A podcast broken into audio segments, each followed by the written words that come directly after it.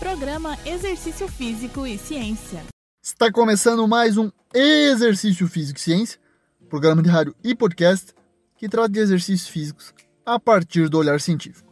Hoje estamos aqui com a nutricionista Alice Ervig, que vai nos falar a respeito de suplementos alimentares, claro, baseada em ciência.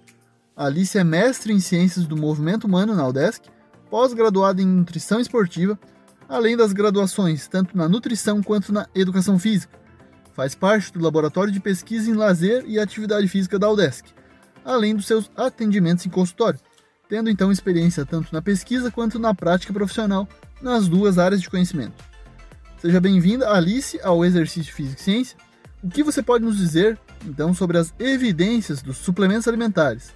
São realmente necessários para a população? Quais possuem maiores evidências de eficácia no desempenho esportivo?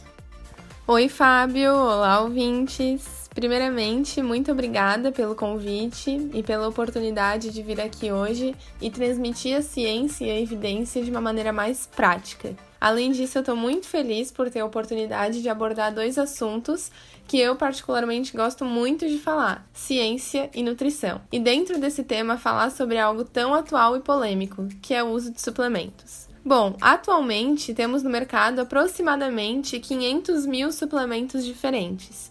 E eu vou citar a frase de um pesquisador bem conhecido na área da nutrição e principalmente da suplementação, o Ron Malgan, que diz o seguinte: se o suplemento alimentar funciona, ele é proibido.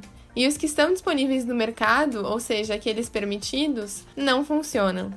Essa frase assusta, mas é bem pertinente, principalmente por conta desse boom do uso de suplementos que se deu no, nos últimos anos. E se desses 500 mil suplementos diferentes que existem, 7 ou 8, tendo uma visão otimista, funcionam, esses são a exceção. Então é importante destacar que muitos suplementos possuem um sentido metabólico. Faz sentido pensar suplementar algo para agir num tecido-alvo, para agir numa via metabólica e bioquímica? Por exemplo, suplementar carnosina para atuar na oxidação de gordura intramuscular. Mas será que efetivamente isso acontece? Para um suplemento poder ser considerado efetivo, ele precisa passar por uma série de estudos de biodisponibilidade e principalmente disponibilidade no tecido-alvo.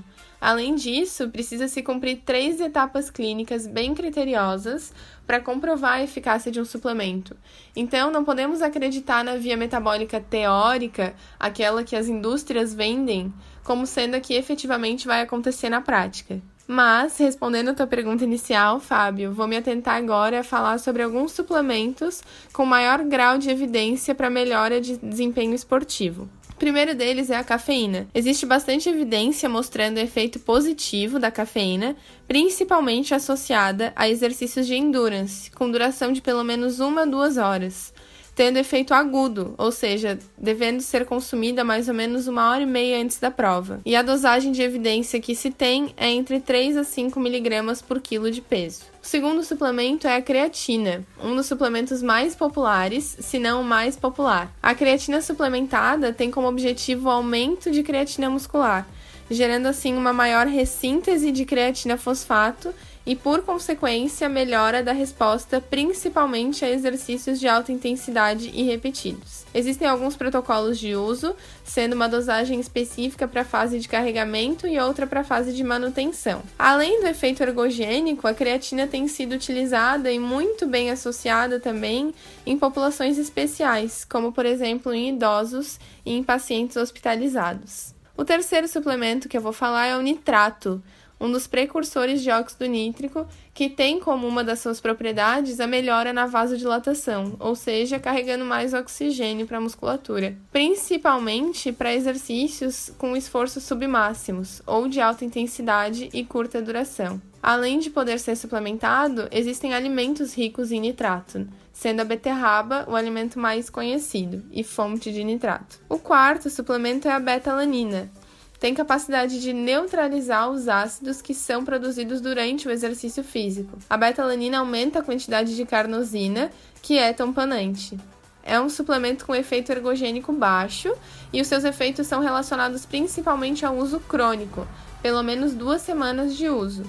Tem benefícios em atividades onde a fadiga é causada principalmente pela acidose muscular, como por exemplo atividades com duração entre 1 a 5 minutos. E por fim, finalizo com o último suplemento, bicarbonato de sódio, que é um tamponante extracelular, ou seja, atua no sangue. Tem benefícios em exercícios de alta intensidade e a dosagem deve ser bem cautelosa e utilizada é, gradualmente, porque pode gerar alguns desconfortos gastrointestinais. Bom, gente, como todo suplemento que efetivamente melhora o desempenho, ou seja, esses cinco que eu descrevi agora, essa melhora é de baixa magnitude, sendo de aproximadamente 0,3 até 5% no máximo, o que para um atleta é super bacana, mas que talvez para um praticante de atividade física que tem como objetivo apenas a estética, talvez não seja o ideal.